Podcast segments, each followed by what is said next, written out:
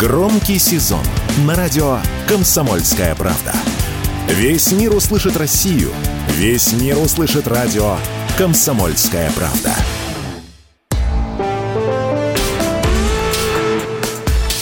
По сути дела, Николай Стариков.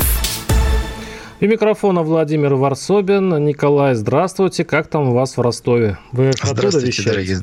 Здравствуйте, дорогие друзья. В Ростове тепло, хорошо, солнечно. Надеюсь, и в Москве тоже так. Э, нет, не так. У нас что-то сегодня э, по погода нас нахмурилась. Ну, ладно, я надеюсь, что э, все-таки лето до конца не уйдет, и нас еще бабье порадует. Э. Давайте к нашим делам скорбным. Да? Начнем с зерновой сделки, которая э, вроде бы пытаются реанимировать э, наши партнеры из Турции и э, уже, по сути, договорились о встрече Путина и Эрдогана. По крайней мере, Лавров и глава МИД Турции 31 августа проведут переговоры в Москве, и э, Эрдоган, судя по всему, приезжает в Россию, ну, как-то уговаривать э, нашего президента э, возобновить сделку. Но там есть такая проблема, Николай, я правильно понимаю, что все упирается в то, что западные банки не дают нашему Россельхозбанку присоединиться к SWIFT. Вот принципиальная позиция в этом случае Запада. Да нет, это только часть проблемы. А, собственно говоря, зерновая сделка была прекращена, потому что ничего из того, что обещали делать, не делали. Мы даже сейчас не будем говорить, что обещали западные страны, что зерно пойдет в голодающие страны, страны Африки. Ничего этого тоже нет. Но э, мне кажется, что СМИ, они выдают желаемое за действительное. О чем на сегодняшний момент есть информация? О том, что 4 сентября в Сочи не в Турции, как раньше говорила турецкая сторона, а именно в Сочи, и опять это подтверждает турецкая сторона, пройдет встреча двух президентов. Вот, собственно говоря, все, что мы знаем точно. Дальше мы можем подразумевать, какая будет повестка для общения. Вот СМИ говорят, понятно, что ситуация вокруг Украины, понятно, что зерновая сделка и, возможно, ее возобновление, газовый хаб, ситуация в целом на рынке продовольствия, туризм и так далее, и так далее. Но будут говорить, а, договорятся ли? Но Эрдоган разве полномочен Западом вести вообще эти переговоры? Он же не может обещать э, Путину, что э, западные банки откроют, э, ну, вот хотя бы вот по этому пункту, эти ворота для Россельхозбанка. Он не может это сделать. Единственное, что он может, это шантажировать Россию в том, что если не будет зерновой сделки, то Турция будет уже совсем на стороне Украины и откроет там какие-нибудь производства, будет помогать еще больше и превратится из нашего посредника с Западом э, в нашего противника. Вот такой геополитический шантаж может быть? Слушайте, я бы э, знак вопроса поставил. Это Турция западный посредник в общениях с нами или наш посредник в общении с Западом? Мне кажется, Тонкий турецкий, вопрос. турецкий Тонкий. посредник э, в общении со всеми сразу. То есть такая многовекторность. Вот ролик недавно наши юмористы сняли про Эрдогана, очень такой интересный. Но давайте опять вернемся к фактам. Э, мне представляется, что возвращение к зерновой сделке сейчас просто маловероятно. Потому что я не вижу ни одной причины, которая могла бы Россию вернуть в эту самую зерновую сделку. Николай, вы среагируйте на мой все-таки пассаж по поводу того, что в случае незаключения этой сделки Турция перейдет уже полностью на сторону Украины. Да Турция находится на своей хитрой стороне и никуда сдвигаться в эту сторону не собирается. Разговоры о том, что Турция откроет завод по производству байрактаров, э, это такой повтор э, того, что говорят немцы. Немцы откроют завод по производству танков, Швеция откроет завод по производству гранатометов. Ну, вот это, знаете, э, ну, какая-то полная ерунда. В зоне боевых действий куда прилетают дальнобойные ракеты большой мощности. Какие вы можете открыть предприятия, связанные с оборонной да, сферой? дело не в заводах, Николай. Но ну, не просто ну, увеличивают смешно. помощь, они просто будут э, ну, полностью поддерживать ВСУ. Это, мне кажется, э, Эрдоган не может обещать Путину, что условия сделки будут соблюдены Западом. Но нет у него таких полномочий говорить от имени Запада. Вы, вы это же понимаете. Нет таких полномочий. Более того, э, господин Эрдоган Эрдоган тоже кое-что обещал нам в отношении э, тех, кто на заводе Азов сталь э, сдался. Да, кстати, да? да. И нарушил это обещание. Поэтому с, э, просто следите за эволюцией. Сначала Эрдоган говорит, Эрдоган, не Путин, не российская сторона, э, э, мы встретимся с президентом России, обсудим все, договоримся у нас в Турции. Кремль говорит, да, да нет, не встретимся, не обсудим. Еще раз говорят ровно то же самое. Российская сторона так спокойно это опровергает. В итоге выходит информация, что уже президент Турции летит в Россию. А, Думаю, что никакой договоренности по зерновой сделке не будет. Будет скорее обсуждение э, этих и тех тем, о которых мы с вами говорили.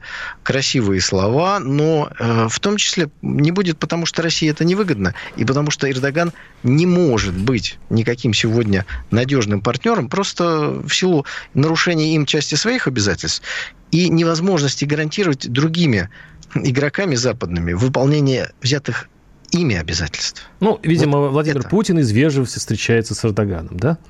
Ну, дипломатию никто не отменял. Понятно. Президент России должен встречаться с президентом Турции, особенно если тот настойчиво просит этой встречи. Всегда в, так, в, в таком диалоге можно что-то получить. И получить больше, чем дать.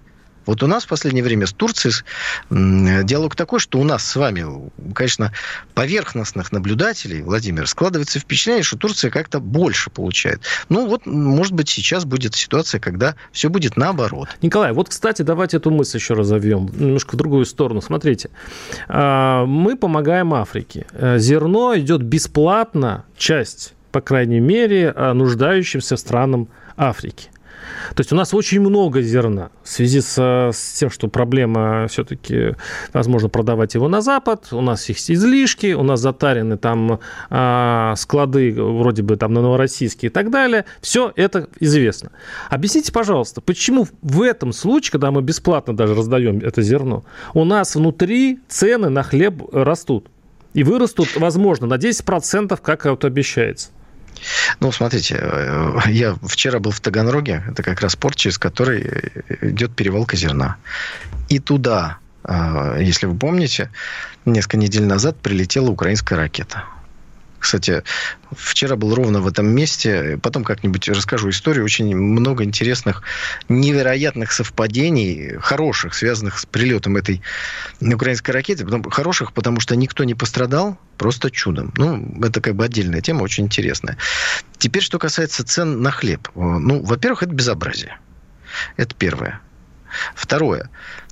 Цена на хлеб растет не потому, что а, у нас какая-то инфляция или у нас мало или много хлеба, а потому что Центральный банк обрушил курс нашей национальной валюты. А мы все продолжаем жить в привязке к каким-то вот убитым енотам, как их когда-то называли, к юаням, к долларам. И поэтому производители зерна, производители всего, чего только производится в России, ну вот думают, надо бы немножечко поднять цену, потому что теперь вот наша национальная валюта стоит меньше. Поэтому хлеб – это видимая часть большого круга подорожания, которое началось, когда Центральный банк обрушил на 30% без всякой видимой причины на это нашу национальную валюту.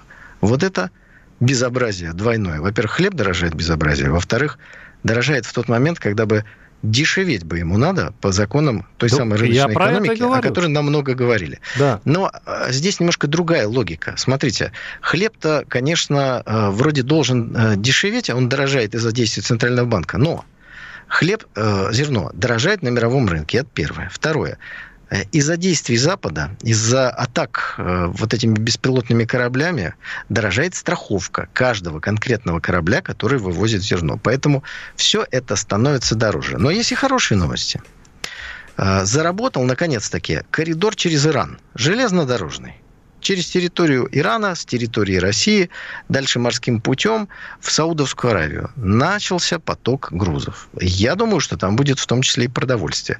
Это, конечно, пока не такой поток, который может заменить морской путь, но, тем не менее, первые составы уже прошли. Это очень хорошо, потому что, так, знаете, без какого-то особого шума построили недостающий участок железной дороги, и дальше вот Россия, Азербайджан, Иран, Саудовская Аравия. Вот такой вот коридор. Ой, Николай, хорошо, что вы вспомнили про этот коридор, потому что мы недообсудили немножко а, другую сторону зерновой сделки. Ведь ее сейчас нет. Но вы знаете, как заработали а, порты в Румынии? Я вам тогда еще предупреждал, когда вы ратовали, что надо отменить э, зерновую сделку, что они наверняка найдут обходные пути, и они уже начинают работать. Сейчас переоборудуют порты в Румынии, там Констанция, по-моему, если это правильно сейчас я назвал этот порт. А, там э, железнодорожные пути расширяются и так далее. То есть даже если Путин э, откажется от эрдоганских перспектив и его предложений, то в этом случае они обойдутся и без зерновой сделки. Как вы думаете, такой перспективы? Не обойдутся они без зерновой сделки, потому что зерновая сделка, по сути, в переводе на русский язык означает следующее. Свобода перевозок в Черноморском бассейне. Так румынские вы, территориальные воды мы не сможем бомбить? Вы не атакуете наши порты и наши суда, а мы не атакуем ваши порты и ваши суда. Вот что такое зерновая сделка, которая прекратила свое существование в этом виде. Николай, Никакая территориальные Румыния, румынские никакие... воды, мы не можем не их, их, их бомбить, мы понимаете? Их, мы их и не собираемся бомбить. Вот. Пусть Румыния, как говорится, растет или падает, нам это мало интересно. Нам важно, чтобы не работали украинские порты, не работали ни на прием, не на выдачу. Вот что для нас важно. Так они собираются не через украинские порты, я же вам это все пытаюсь объяснить, а подвозить железнодорожными составами в, на, на румынскую территорию, на румынские воды, и оттуда уже очень тяжело будет... Э, когда... Не та пропускная способность. Да? Просто не та пропускная способность. Почитайте, невозможно заместить этими перевозками или через порты даже Дуная то, что вывозилось морским путем, в основном из Одессы. Хорошо, прервемся. У нас небольшой блок рекламы, и у нас еще очень много интересных тем. Оставайтесь с нами. Если экономика, то на радио «Комсомольская правда». И, конечно, с Никитой Кричевским. Когда вам говорят о том, что смерть рубля не за горами, и он вот-вот вот гыкнется там до отметки 150-200 рублей за доллар, далее везде, вы конечно, слушайте и аплодируйте, но воспринимайте это так, что делить надо на 16, ну, как минимум, а то и на 32,64. Каждую среду в 7 часов вечера по московскому времени слушайте на радио «Комсомольская правда» программу «Экономика» с Никитой Кричевским.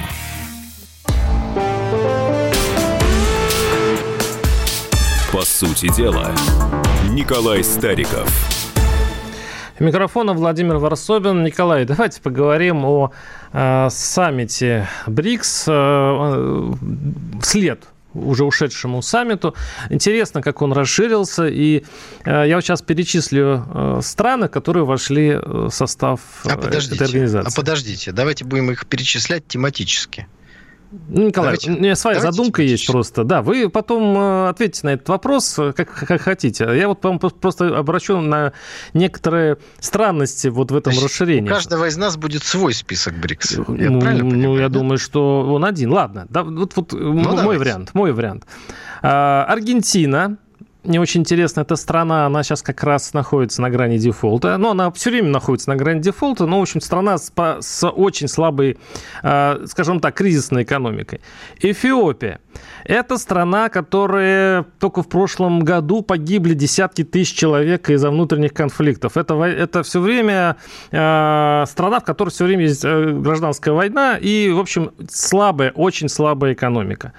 Э, вот эти две страны, которые вошли в, в БРИКС. Говорят войдут, о том, войдут, войдут, войдут.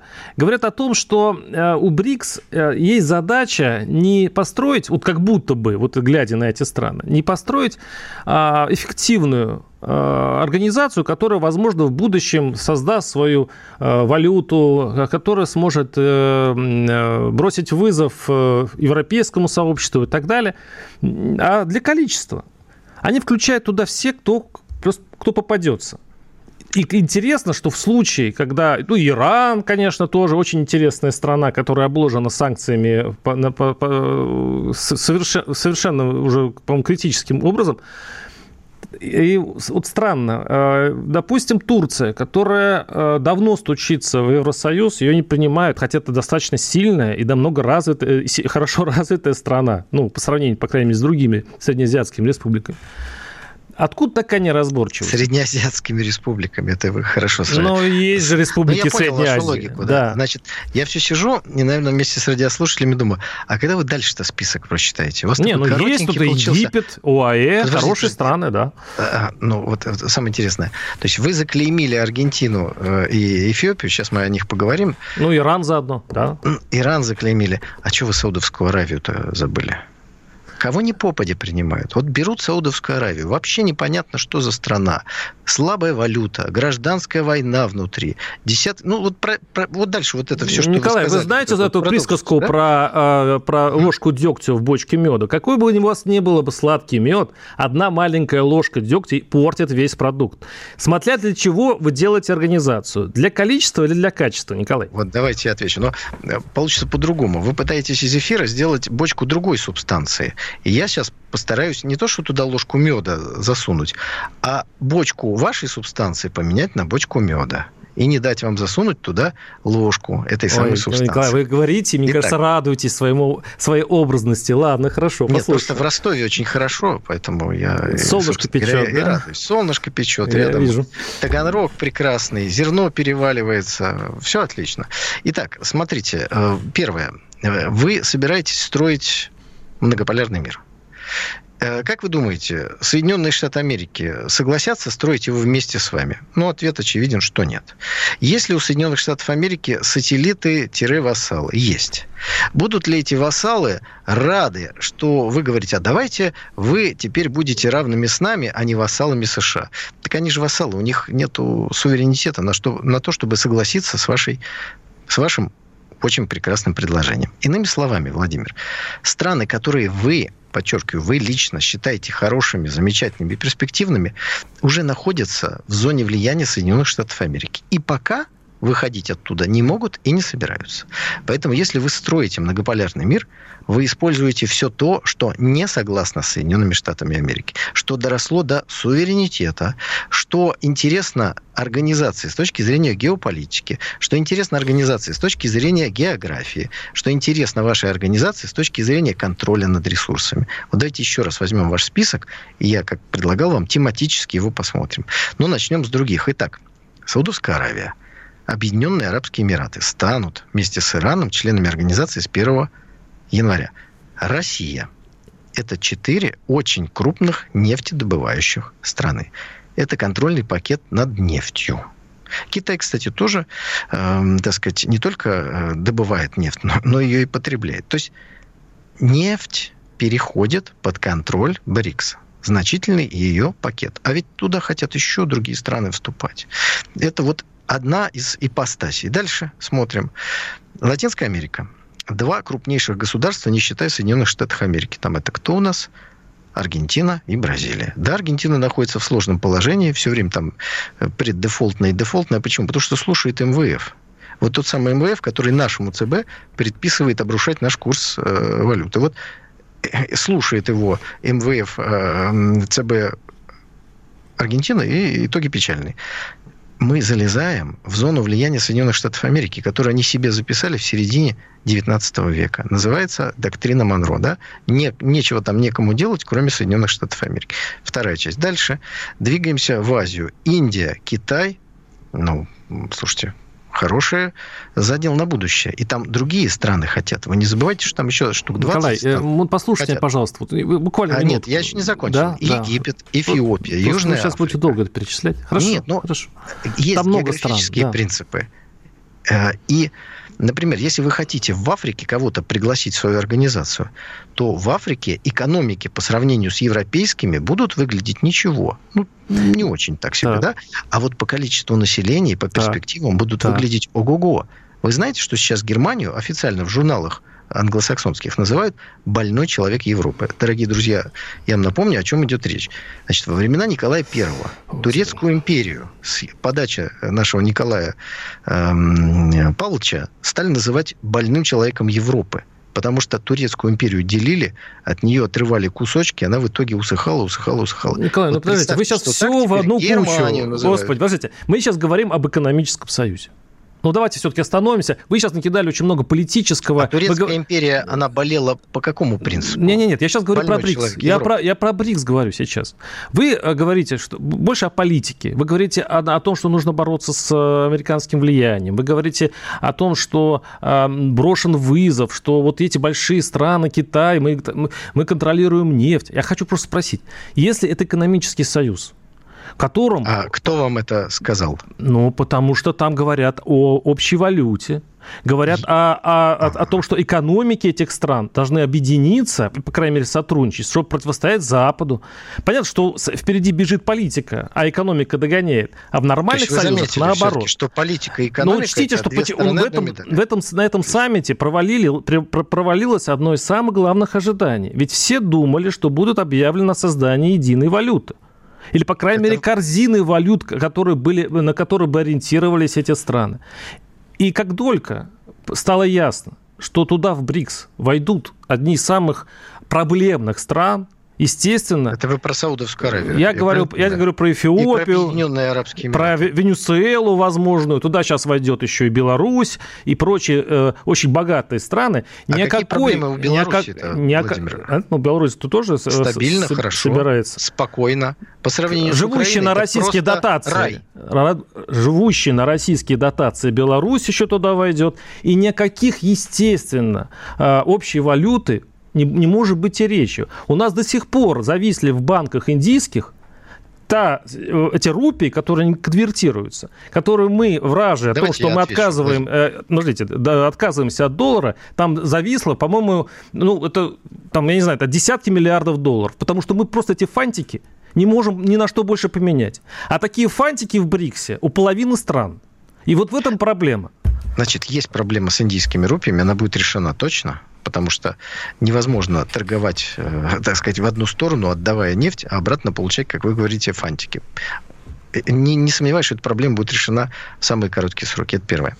Второе. Э, о том, что будет наднациональная валюта, говорили журналисты, а не руководители стран. Это первое. Поэтому отвлекли внимание. Просто говорили об одном, а сделали другое. Когда вы э, стали говорить о том, что экономический союз, я не случайно спросил вас, почему вы так решили. На самом деле официальное название БРИКС – это объединение. Там нет слова ни о политике, ни об экономике, ни о военном союзе. Это объединение. Вот объединились страны о своем интересе, так сказать, думая э, Послушайте, о чем идет речь. Речь идет, вот мы с вами перечислили, о контроле над ресурсами. Россия – это зерно. Мы с вами говорили о зерновой сделке. Представьте себе, э, российская доля на рынке мирового зерна плюс украинская доля на рынке мирового зерна. А ведь к этому все идет. И идет не потому, что э, все территории, где производится зерно на территории Украины, э, попадут в зону влияния России в разной степени или войдут в состав России. Речь идет о том, что производство зерна на территории Украины но, ну, значит, сильно это экономический союз. Сильно сократится. Да. Экономика от политики неотличима и не идет в сторону. Вспомните, что политика – это концентрированная экономика, сказал Владимир так, Ильич Ленин. Так. Ну, а он-то уж точно знал толк о чем говорил.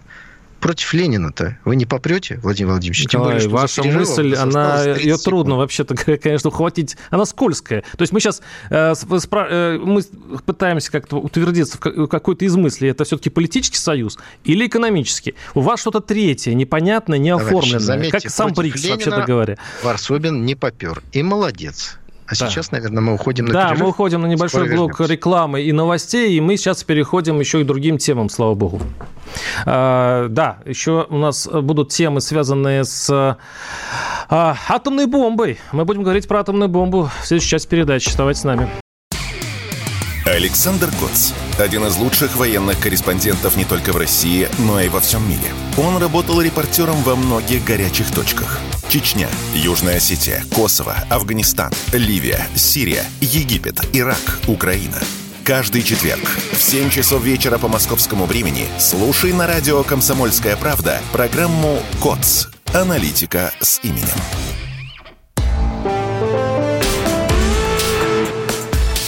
По сути дела, Николай Стариков. Микрофона Владимир Варсобин. 29 августа 1949 года прошли успешные испытания первой советской атомной бомбы РДС-1. Установили на 37-метровую башню, а, закрепили ее там. И взрывом уничтожено два трехэтажных дома, построенных на расстоянии 800 метров Это эпицентр взрыва. Кроме того, в радиусе 5 километров разрушились все бревенчатые щитовые дома городского типа. Взрыв также отбросил и искорежил железнодорожный мост, а находящиеся на нем вагоны поездов разбросало как игрушки, пишут, пишут историки. Это э, дата важна, конечно, для России. Э, для Советский Союз тогда получил э, возможность ответить в случае атаки Америки. Уже США в это время владели атомным оружием. Это было таким, такой возможностью сохранить мир. И, в общем-то, и считалось, там Маргарет Тэтчер говорила, что ядерное оружие – это, как же она говорила, ну что, вообще-то, это гарантия мира, как ни парадоксально. Сейчас происходит то, что опровергает эту истину, несмотря на то, что все вооружены, ну, все большие страны вооружены ядерным оружием, э, все-таки вооруженные конфликты происходят, сейчас мы свидетели. Николай, сейчас э, такое умиротворяющая человечество э, роль атомного оружия сменилась на что? – Давайте уточню немного. То, что вы прочитали, в Википедиях всевозможных написано, это не историки пишут. Это э, цитируются докладных записки руководства Сталину. Ну, записка Берии, Берии по, по большому счету. Дальше, э, я думаю, что интересно знать, как расшифровывается аббревиатура советского атомного оружия РДС-1. Реактивный двигатель специальный. То есть, даже в названии шифровались, как будто, ну, вот двигатель мы разрабатываем, а не атомное оружие. Э, смотрите, атомное оружие, безусловно, предотвратило Третью мировую войну что, конечно же, хорошо. Но для нас с вами особенно важно, что оно предотвратило, ну, наверное, уничтожение нашей страны. Э, даже не наверное, а точно. Об этом сказал Сталин, когда награждал коллектив, разработавший атомную бомбу и испытавший ее успешно в 1949 году, он сказал, если бы мы ее не сделали в короткие сроки, э, ощутили бы ее на себе она была бы применена американцами. Вот для сравнения и понимания динамики нужно понять следующее. Запад очень чувствителен к потерям. Э, это значит, что у него, если есть какое-то превосходство в чем-то, но он не уверен, что совершенно безнаказанно сможет его использовать, то он это использовать не будет. У Советского Союза э, после испытания в 1949 году, в 50 году, примерно к концу 50 -го года, было порядка 10 зарядов. 10. У Соединенных Штатов Америки 400. И вот такой, извините за, за, за так сказать, мой английский, паритет сохранялся еще очень долго. Примерно в, во времена раннего Брежнева количество атомных зарядов у Советского Союза сравнялось с американцами. До этого было очень меньше, очень сильно меньше. Но американцы не ударили по нам, потому что даже применение нескольких атомных бомб по Соединенным Штатам Америки, по Европе, было для них неприемлемым. А теперь вопрос. Можем ли мы сказать, что с 1945, ну хорошо, 49 года не было войны? Да ну что вы. В 1950 году, то есть сразу после того, как Советский Союз получил атомное оружие, началась Корейская война. Более того, Соединенные Штаты Америки не применили в нее ходе атомное оружие, хотя Эйзенхауэр предлагал ударить по Китаю атомной бомбой, потому что у Советского Союза атомная бомба уже была. Но война все равно продолжалась, была три года, была кровопролитной и остановилась после смерти Сталина даже не окончанием войны, а перемирием подписанным. Да? До сих пор мирного договора между двумя частями Кореи не существует. Далее было огромное количество военных конфликтов на периферии. Напрямую Соединенные Штаты и Советский Союз не стали сталкиваться. Разумно, понятно, в том числе атомное оружие, его наличие сыграло здесь большую роль. Но войны на африканском континенте постоянные, на латиноамериканском континенте, а, попытка государственного переворота в Венгрии, потом попытка государственного переворота в Чехословакии. Там жертвы были небольшие, но смысл борьбы никуда не ушел. А, но это, возможно, лекарство... Война в Афганистане, Смотрите, война во Вьетнаме. Вы сейчас перечисляете... Ну, ну, вы сейчас да? это как учебник истории. Вы сейчас перечисляете так. все войны. Я вам хочу сказать, может быть, это лекарство от больших болезней. То есть это все-таки лекарство от Третьей мировой, Локальные конфликты, конечно, атомное оружие не, не, не решит. Хотя, честно говоря, когда Пакистан с Индией схлестнулись в свое время, очень боялись именно вот, вот этого варианта развития событий. Я, если не ошибаюсь, в это время как раз и у Пакистана появилась ядерная бомба. знаете, как ни странно, Владимир, есть ответ на ваш вопрос. Вы в очень правильную сторону пошли. Это лекарство действительно от больших болезней, от Третьей мировой войны. Но это лекарство от как это ни странно прозвучит, от ядерной войны.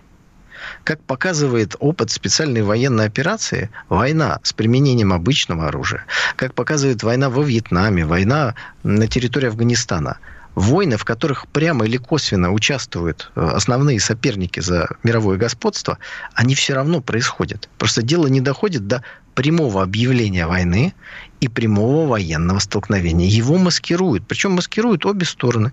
Как Запад сейчас говорит, да мы вообще просто вот дарим танки, ракеты, э, оружие, деньги киевскому режиму, но мы не участвуем в конфликте, мы вообще никак не участвуем. А Советский Союз никак не участвовал в войне во Вьетнаме. Просто неизвестные летчики туда прилетели, одели вьетнамскую форму, сели на советские самолеты, завезли туда советские ракеты и начали сбивать американские Николай, фантомы. Ну, сейчас важно... А Советский Союз ни при чем. Это понятно, но ва- важно сейчас понять, это э, способность от больших болезней, от серьезных болезней, вот это ядерное лекарство, оно сохраняет свое действие сейчас? Ведь э, есть большие сомнения в том, что вот это, ну, скажем так, э, разум больших государств, которые имеют э, ядерное оружие, Э, он может дать трещину. И кто-то... Ну, знаете, есть такая же присказка, что э, ружье, которое, которое для красоты висит на стене, обязательно когда-нибудь выстрелит. Мы, мы, мы, мы ходим вокруг края, или все остается по-прежнему, никто не идиот э, расчехлять ядерные боеголовки? Ну, насчет кто идиот, это отдельный вопрос. Ну, Достоевский еще писал на эту тему, да? Я хочу сказать, ответить вам вопросом на вопрос, а что изменилось? Вот что изменилось со времен Брежнева?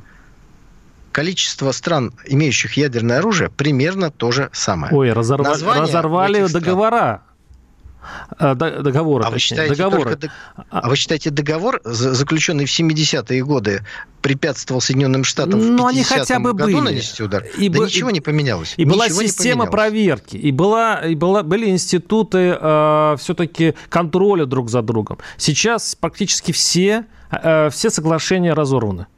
И это очень страшно, потому что нет никаких инспекций, никто не, не может сейчас предугадать движение соперника. Конечно, спутники висят, все отслеживается и так далее, но уже нет ни доверия и уже, по-моему, нацеливание на друг друга, и этот договор тоже не работает. И, вероятно... Такого договора и... вообще никогда не... не было. Это было выступление Бориса Николаевича Ельцина, непонятно на чем основанное, что вот я отдал приказ на Соединенные Штаты не нацеливаться. С тех времен прошло уже много-много лет, давным-давно наши боеголовки нацелены, на США. Нацелены очень, туда, и, их боеголовки на нас. Нацелены. Очень воодушевляют, Николай. И в этом смысле, вот, например, наши финские бывшие партнеры, которые вступили в НАТО, они чего добились? Они добились перенацеливания части стратегического ядерного потенциала России. Возможно, мы не знаем.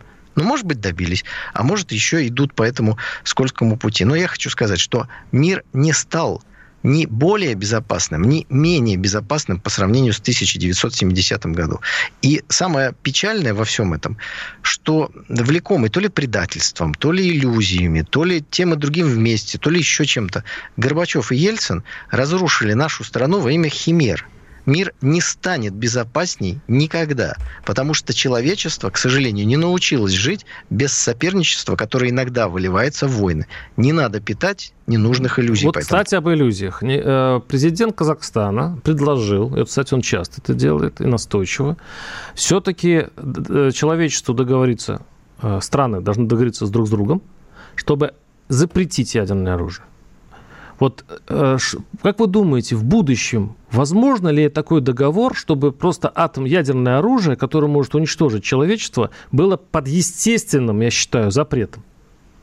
Ну что, я, так сказать, аплодирую президенту Казахстана. Он творчески развивает предложение Иосифа Виссарионовича Сталина, который с 1945 по 1949 прям каждый месяц неоднократно предлагал запретить ядерное оружие. Как только у Советского Союза ядерное оружие появилось, стал предлагать реже. а потом и вовсе прекратил. Поэтому, ну, хорошие, правильные мысли, которые не вижу, как в ближайшее время могут быть реализованы. Ну, вот правда, вообще не вижу, как это может быть реализовано. Мир такой, как он есть. И сегодняшняя безопасность Российской Федерации основана на том, что основные наши оппоненты – боятся быть нами уничтоженными. Но это никак не, от, не, не решает вопрос небольшой войны без применения ядерного оружия. Все-таки э, правило, что ружье когда-нибудь да выстрелит, оно, мне кажется, работ... оно сработает.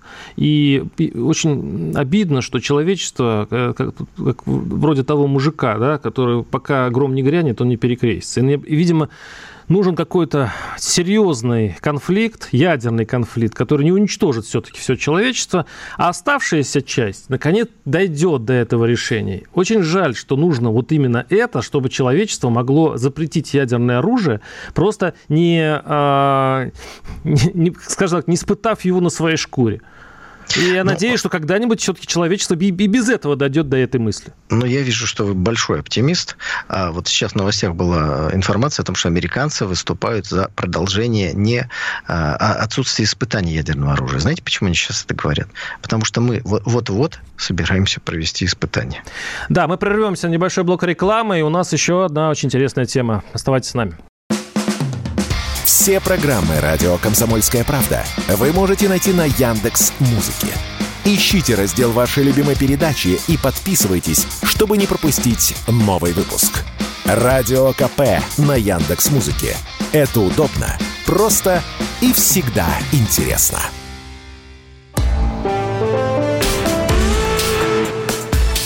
По сути дела, Николай Стариков – и у микрофона Владимир Варсобин. В Думу внесли законопроект о прекращении гражданства за уклонение от службы в армии. Ну, имеется в виду, что мигранты, которые ну, раньше просто мечтали о российском гражданстве, очень многие брали его. И, кстати говоря, именно это позволило России совершенно не опустить последние годы, особенно во время ковида. То есть а, та отрицательная динамика количества населения, когда у нас а, рождаемость была ниже, чем смертность, вот мигранты и подпитывали Россию. Они брали паспорта и так далее. Теперь те, кто берет российский паспорт и при этом не хочет служить в СВО, тем э, депутат Госдумы от КПРФ Михаил Матвеев предлож... предлагает вообще отобрать э, это гражданство назад. Так что э, есть такая, такой законопроект Госдуму, но наверняка его не примут. И э, этот сигнал уже получен от э, главы э, как что он называется-то у нас, этот э, совет правозащитников при президенте, забыл, как это точно называется. Это, это, это, совет это, по правам человека. Совет по правам человека, да. Я все, все меньше и меньше э, упоминается этот совет, поэтому уже стерл из памяти. Э, уже они выступили против, по крайней мере, его глава Федотов, он говорит, что нет, слишком жестко гражданство лишать, пусть мигранты, дескать, все-таки останутся без такой угрозы. Николай, как вы думаете, нужно ли э, мигрантов все-таки заставлять идти служить в армии вот под, под, таким, под такой ответственностью? Владимир, не могу чуть-чуть э, не начать с другого конца. Э, вы так тут про мигрантов сказали, без которых в ковид обезлюдила, опустела бы Россия матушка. Полтора миллиона. Да, да, вопрос хочется задать. Скажите, пожалуйста, вот слушая вас, возникает вопрос, что в студии «Комсомольской правды» уж точно сидит несколько мигрантов, без которых студия «Комсомольской правды» бы обезлюдила. Сколько вы таких Я тут один видели? сижу. А вы, Николай. вы коренной. Коренной. Так, и что? Вы сейчас по, вы сейчас по одной я студии сказать, с одним Варсовиным, сидящим в студии, будете делать какие-то выводы? Нет, я хочу сказать, что, безусловно, мигранты э, участвуют в трудовом процессе, но без них Россия уж точно бы не обезлюдила. Поэтому не надо вот этого говорить. Э, далее. Э, точность, как известно, вежливость не только э, э, королей, но еще и журналистов. Поэтому давайте просто процитируем, и чтобы наши уважаемые радиослушатели поняли, о чем идет речь. Вы говорите «мигранты». Такого понятия нет. Есть граждане иностранных государств, которые получили российское гражданство, вот согласно логике этого законопроекта, если они уклоняются от мобилизации или не встали на воинский учет, а я напомню вам, что после получения гражданства человек должен в течение двух недель встать на этот воинский учет, значит, их надо гражданство лишать. Ну, я хочу сказать, что гражданство – это не проездной на метро. Это серьезная история. И поэтому, если вы выдали человеку гражданство, а через две недели вы у него забрали, слушайте, ну надо как-то э, с уважением относиться к своему государству. Если он недостоин, вы ему тогда гражданство не выдавайте. Если есть проблема в том, что она есть, об этом мне, кстати, многие э, читатели пишут, что не призывают, не ставят на учет тех э, новых граждан России, которые прибывают из определенных республик Средней Азии. Не ставят их на учет. Так давайте вот эту проблему решать.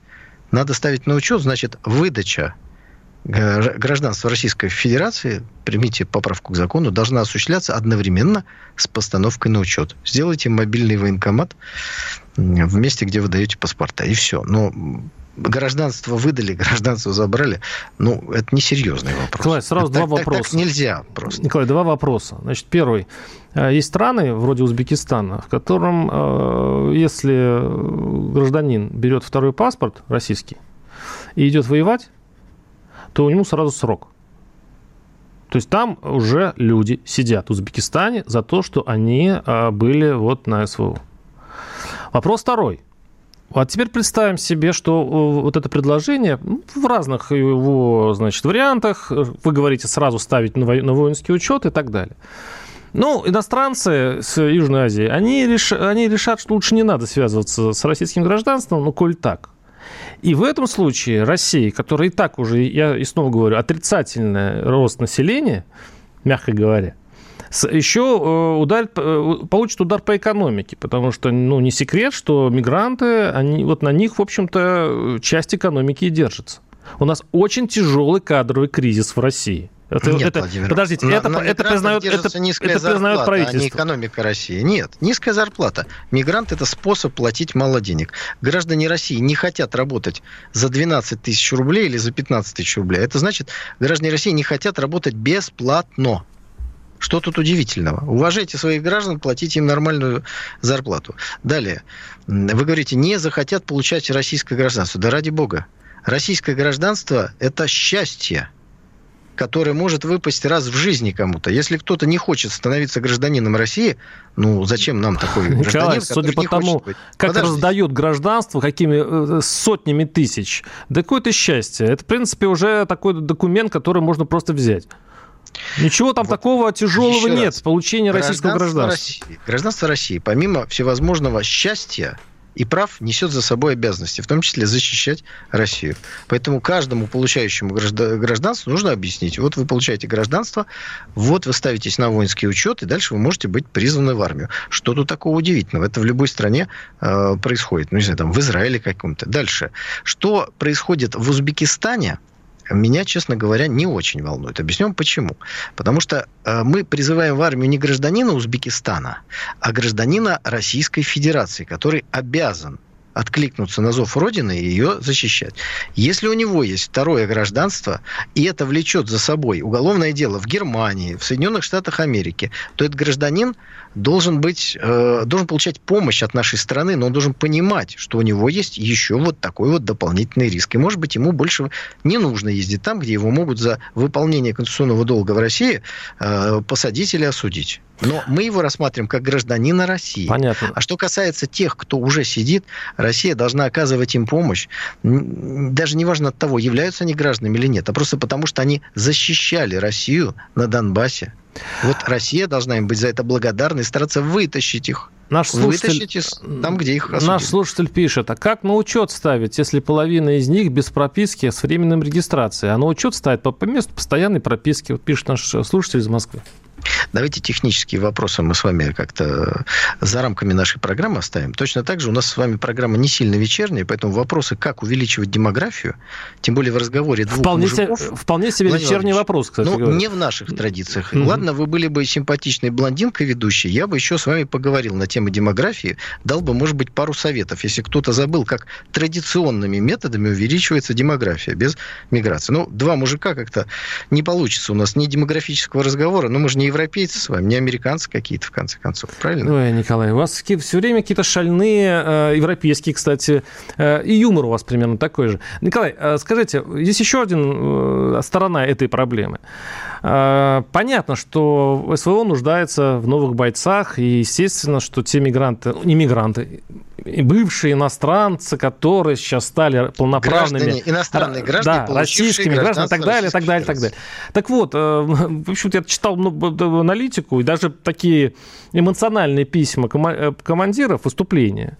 Они говорят, что вот, вот не надо превращать э, СВО в, значит, э, в, скажем так, ну, войска, в которые ссылают всех подряд там бывших заключенных, мигрантов, там еще кого-то. Это не поднимает боеспособность армии, а наоборот разлагают дисциплину внутри. Вот есть такая проблема, что главное не пере, э, все-таки не, не перегибать палку в желании найти хоть, как, хоть кого-нибудь, чтобы послать на, в окоп.